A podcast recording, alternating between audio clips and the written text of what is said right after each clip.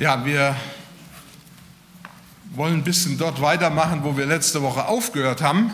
Ich habe ja gesagt, dass ich eine neue Predigtreihe starten will oder gestartet habe äh, mit dem letzten Sonntag, die heißt Eindeutig. Und ähm, ich habe heute einen Text, den, wenn ihr den gelesen habt, wahrscheinlich die meisten fragen, was soll das denn? Das ist aber ein komischer Text. Was will er denn darüber predigen? Ich lese euch den Text vor und ihr werdet es dann schon merken. Mein Thema, ich sage das schon mal vorher, damit ihr es wisst, äh, Eindeutigkeit mitten im Leben. Und es geht darum, dass Abraham um Sarah trauert. Und ich habe drei Verse. Und ich habe mich mit diesen Versen wirklich gut auseinandergesetzt. Deswegen ähm, ist mir so viel auch daran aufgefallen oder bewusst geworden. Und ich hoffe, dass euch das auch ein bisschen so geht. Ich lese im ersten Buch Mose, Kapitel 23, die ersten äh, drei Verse. Sarah wurde 127 Jahre alt und starb in Kirjat Aba, das ist Hebron im Land Kanaan. Da kam Abraham, dass er sie beklagte und beweinte. Danach stand er auf von seiner Toten und redete mit den Hethitern und sprach.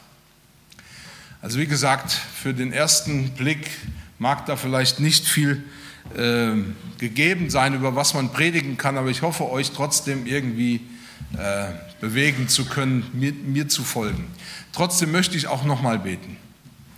Vater, ich danke dir dafür, dass du da bist, dass dein Wort wahr ist, dass es lebendig ist, dass es Kraft hat.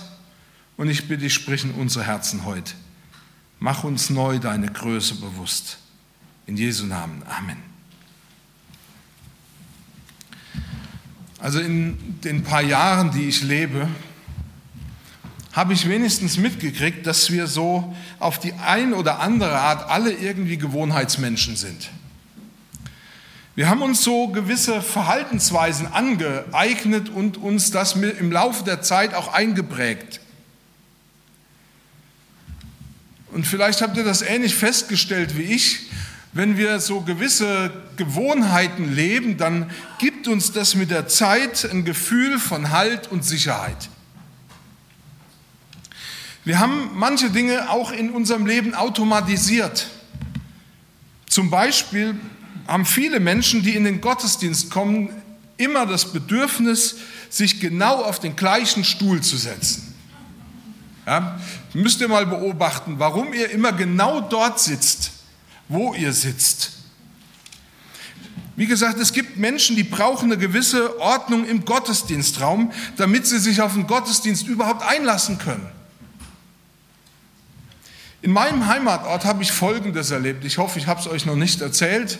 Sonst, äh, für die, die es schon kennen, die müssen das einfach auch, äh, sag ich mal, ertragen. Ähm, ich habe erlebt, dass der Prediger unserer Gemeinde dort die Idee hatte, mal alles anders zu machen. Also ging er kurz vor dem Gottesdienst hin und stellte die Stühle alle im Kreis. Und auch die Kanzel stellte er an einen ganz anderen Ort, weil er wollte den Leuten deutlich machen, wir müssen uns ändern. Und dann ging er raus. Ich weiß nicht, ob er zur Toilette ging oder noch gebetet hat oder irgendwas. Aber in der Zwischenzeit kamen ältere Gemeindeglieder und haben sich den Saal angeguckt und haben gedacht, oh, was ist denn hier? Wir haben Gottesdienst noch nichts gestellt. Und dann haben sie alles in die Ordnung gestellt, so wie das war. Und er kam zehn Minuten, glaube ich, war es später. Ich habe ihn mit eigenen Augen gesehen, wie ihm die Züge des Gesichts entglitten sind, wie alles wieder so stand, wie es vorher stand, bevor er es umgestellt hat. Er war ziemlich verblüfft. Das konnte man ihm wirklich ansehen. Und ich habe festgestellt, wir brauchen es, dass wir in gewissen Situationen wissen, wo unser Platz ist. Komischerweise manchmal sogar wissen müssen, wo die Kanzel steht. Und dass wir eine Ahnung haben von dem, was kommt.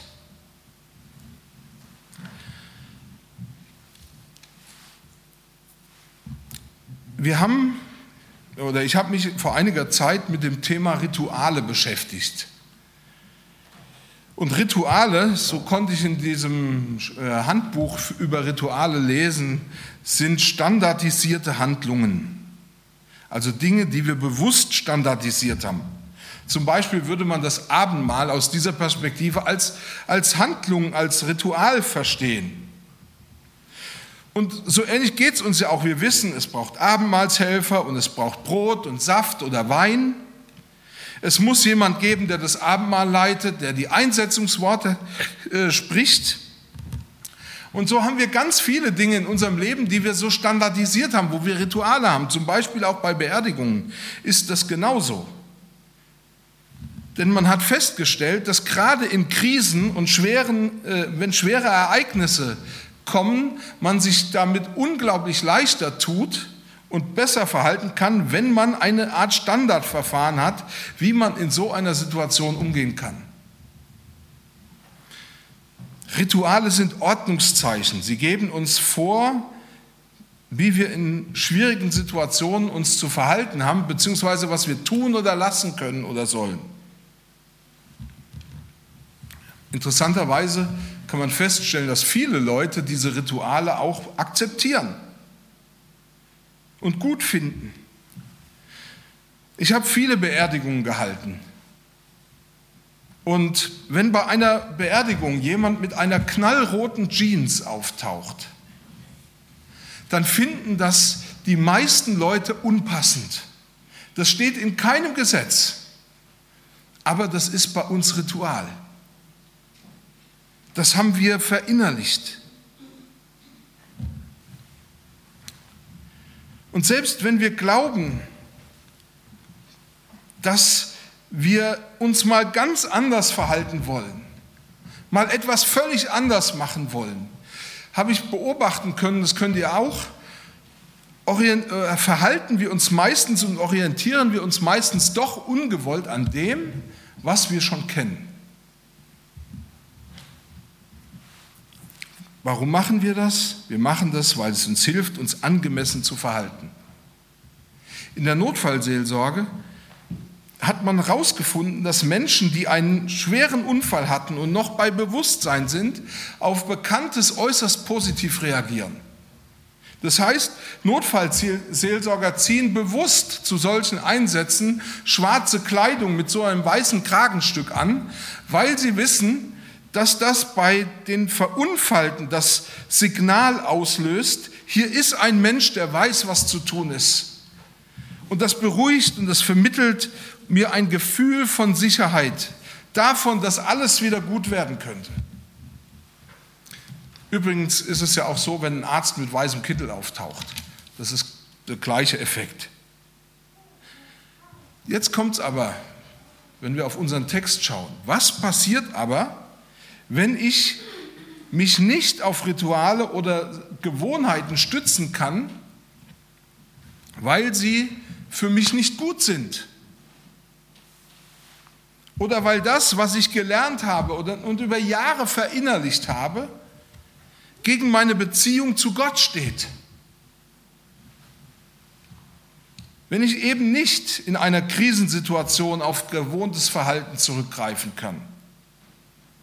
Was passiert dann? Wir beschäftigen uns heute damit, dass Abraham um seine Frau Sarah trauert. Und wir erleben, wie Abraham hier in einer äußerst schwierigen Situation ist.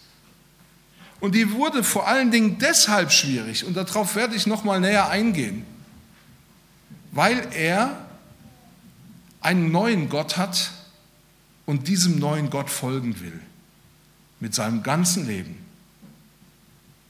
Und die Frage ist, was bedeutet das in unserem Leben, wenn wir einem neuen Gott folgen, wenn wir dem folgen und ihm alles unterordnen, uns ganz an ihm ausrichten?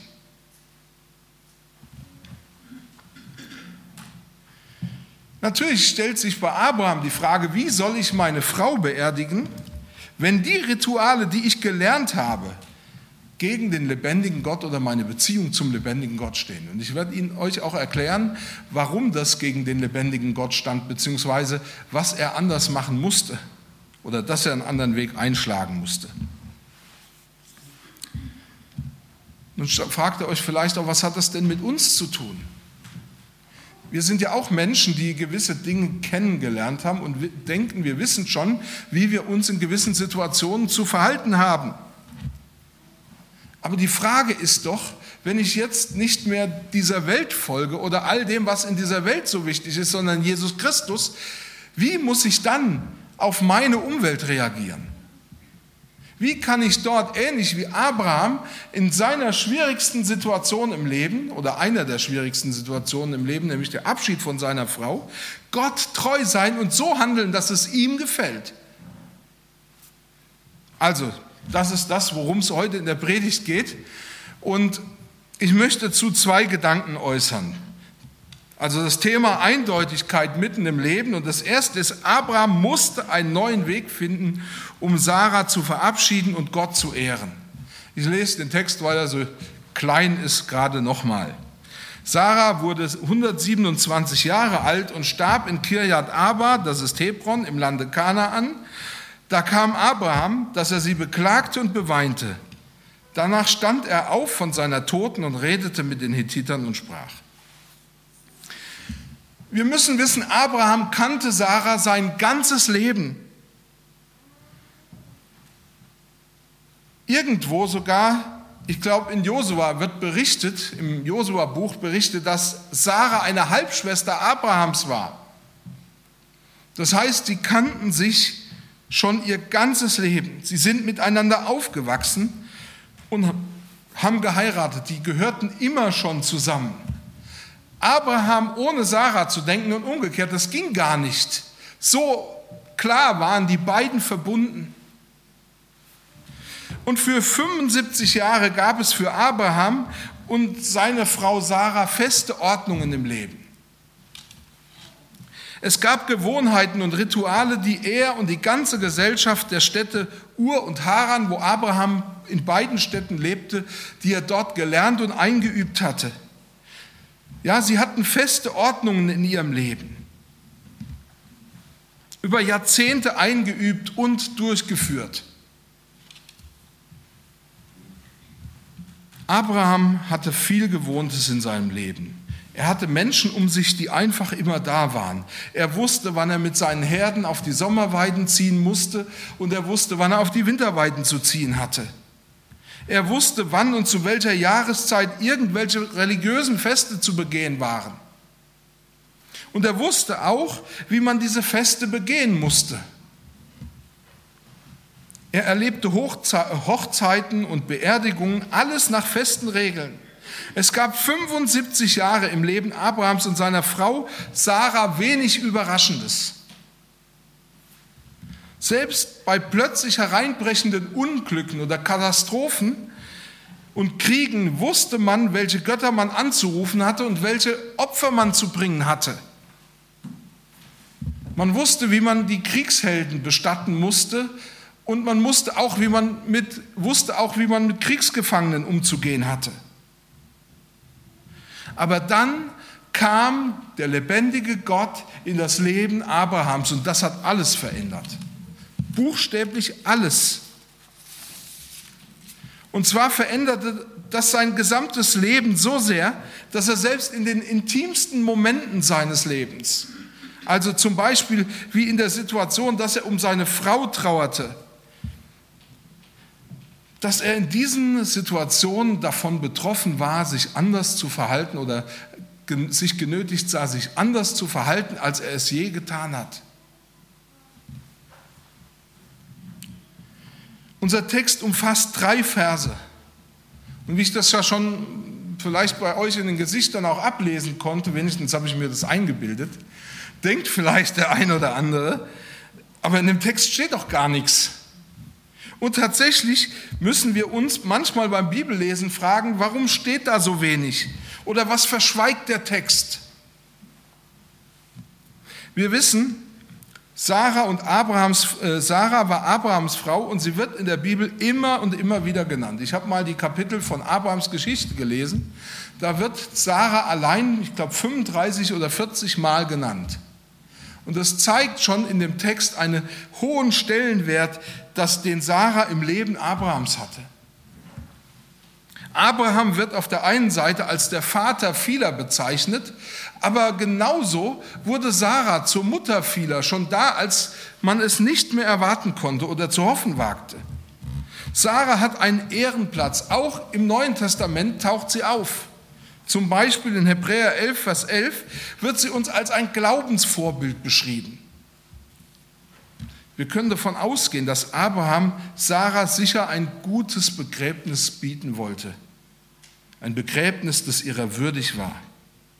Und auch wenn im Text nur mit zwei Worten die ganze Trauer umschrieben wird, nämlich Abraham weinte und klagte um Sarah, können wir diese tiefe Verbindung zwischen beiden Personen sehen. Nun müssen wir wissen, dass es sowohl bei den Semiten und den Hethitern, bei denen Abraham lebte und aufgewachsen war und den Großteil seines Lebens verbrachte, genaue, äh, genaue Vorschriften bestanden, wie solche Rituale ausgeführt werden, nämlich wie man um einen Toten zu trauern hat. Also diese Rituale waren festgeschrieben. Da gab es ganze Bibliotheken von, die das beschrieben haben, wie man in so einem Trauerfall vorgeht. Und das waren meist sehr ausführliche und sehr zeitintensive Rituale, die die Trauernden an den Toten vollziehen mussten. Wenn man das auf einen Nenner bringen wollte, dann kann man sagen, dass die Jenseitsvorstellungen die Art prägen, wie Menschen trauern. Also das, was ich glaube, was nach dem Tod kommt, oder das, was ich überhaupt glaube, hat Auswirkungen auf das, wie ich mich im Leben verhalte. Und so ist es auch bei uns. Der Glaube bestimmt, wie in bestimmten Situationen gehandelt wird. Auf Abraham bezogen bedeutet das, dass seine Jenseitsvorstellungen Auswirkungen auf sein Verhalten am Totenbett oder am Grab Sarahs hatten. Im Hebräerbrief findet sich in Kapitel 11, Vers 19 ein kleiner Hinweis darauf, wie Abraham, äh, was für eine Jenseits- oder Glaubenshoffnung er überhaupt hatte. Da wird beschrieben, dass er seinen Sohn Isaak Gott opfern wollte und es folgt der Hinweis, dass Abraham Isaak in dem Glauben opferte, dass Gott selbst äh, ihm oder Gott selbst ihm seinen Sohn auch trotz Tod wiedergeben kann.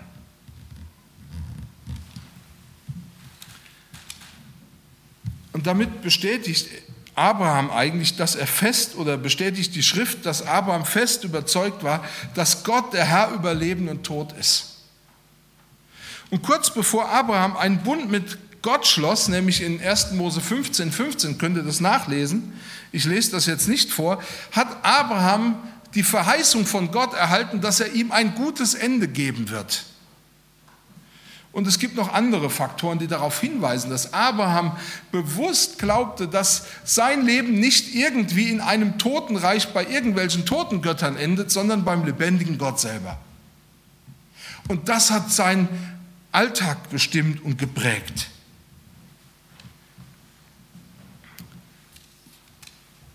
Er wusste, ich habe eine, kann eine Beziehung haben und ich habe eine Beziehung zu Gott, die über den Tod hinausreicht. Und das hat ihn dazu gebracht, selbst in den schwierigsten Situationen, sich so zu verhalten, wie es dieser Beziehung mit Gott entspricht.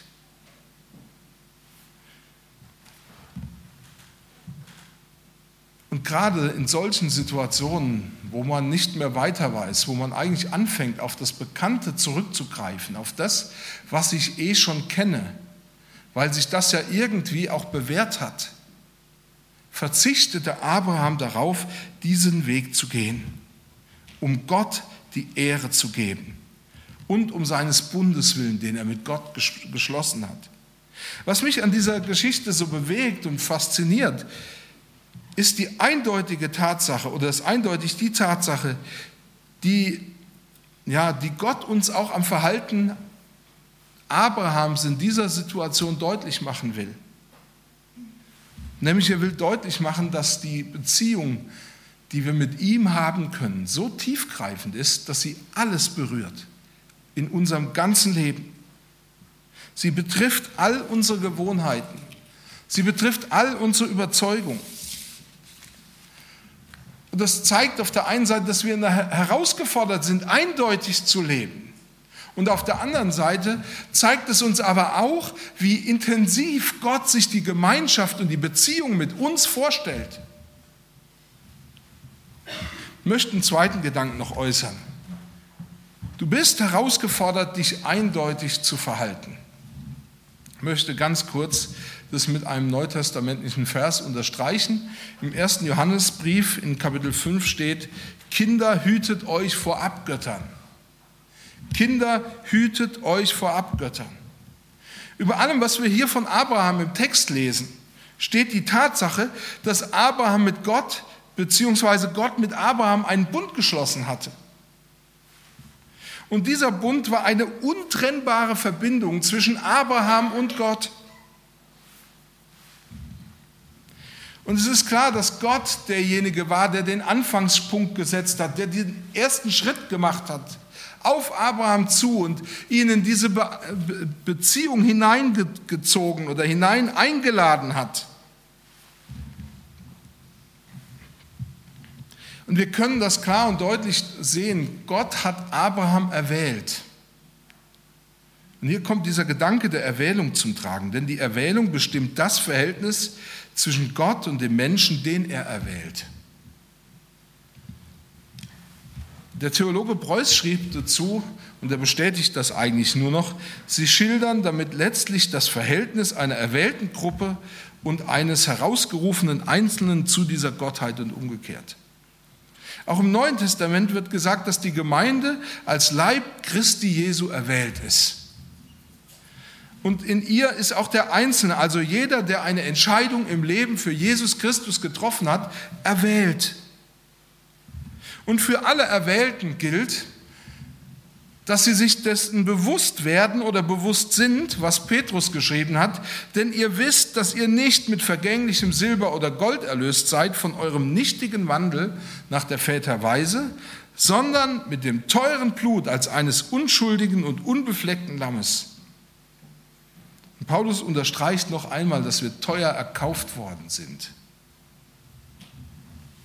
Erwählte Menschen, das heißt jeder, der zu Jesus Christus gehört, sollte sich bewusst machen, was Jesus Christus diese Erwählung gekostet hat. Und er sollte sich bewusst werden, was eine Erwählung bedeutet. Sie bedeutet nämlich, dass Jesus ein einzigartiges Verhältnis zu dir eingegangen ist. Ein wunderbares, ein reiches Verhältnis, das es dir ermöglicht, mit dem lebendigen Gott, mit dem Vater selber in Kontakt zu treten, mit ihm Gemeinschaft zu haben. Es bedeutet, dass Gott dir Zugang zu seiner Herrlichkeit schenkt und dass er dich an all dem, was ihm gehört und an all seinem Segen, den er zur Verfügung hat, beteiligt.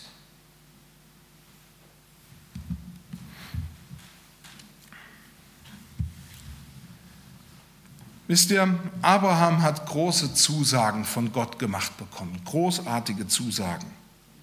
Aber wenn wir dies beides in Verhältnis setzen, also die Zusagen, die wir gemacht bekommen haben und die, die Abraham hatte, dann müssen wir eigentlich nur staunen, denn Abraham hatte nur einen Bruchteil der Verheißungen, die wir für unser Leben geltend machen können.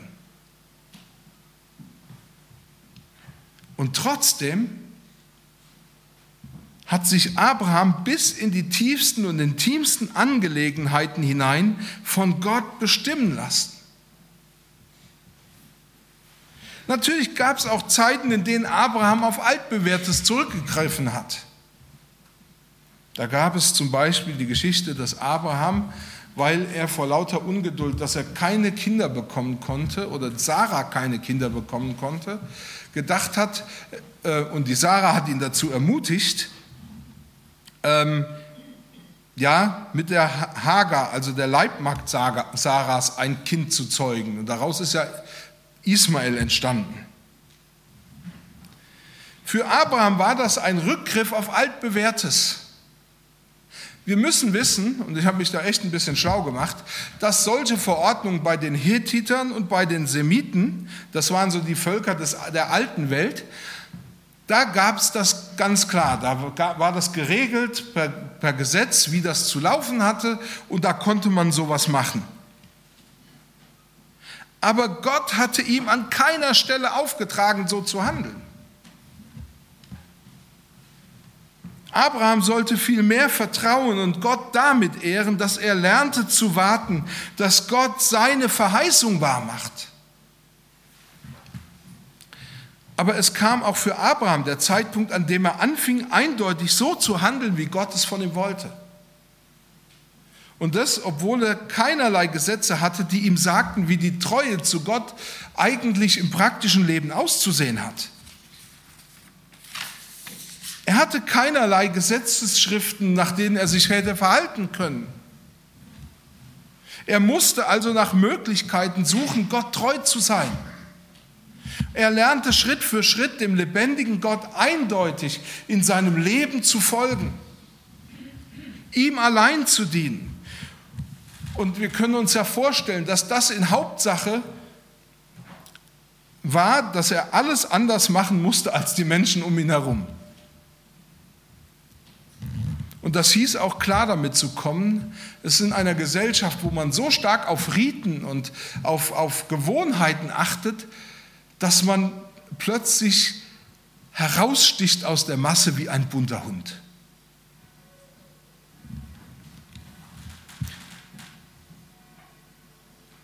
Auch heute will Gott, dass wir, beziehungsweise dass du eindeutig lebst.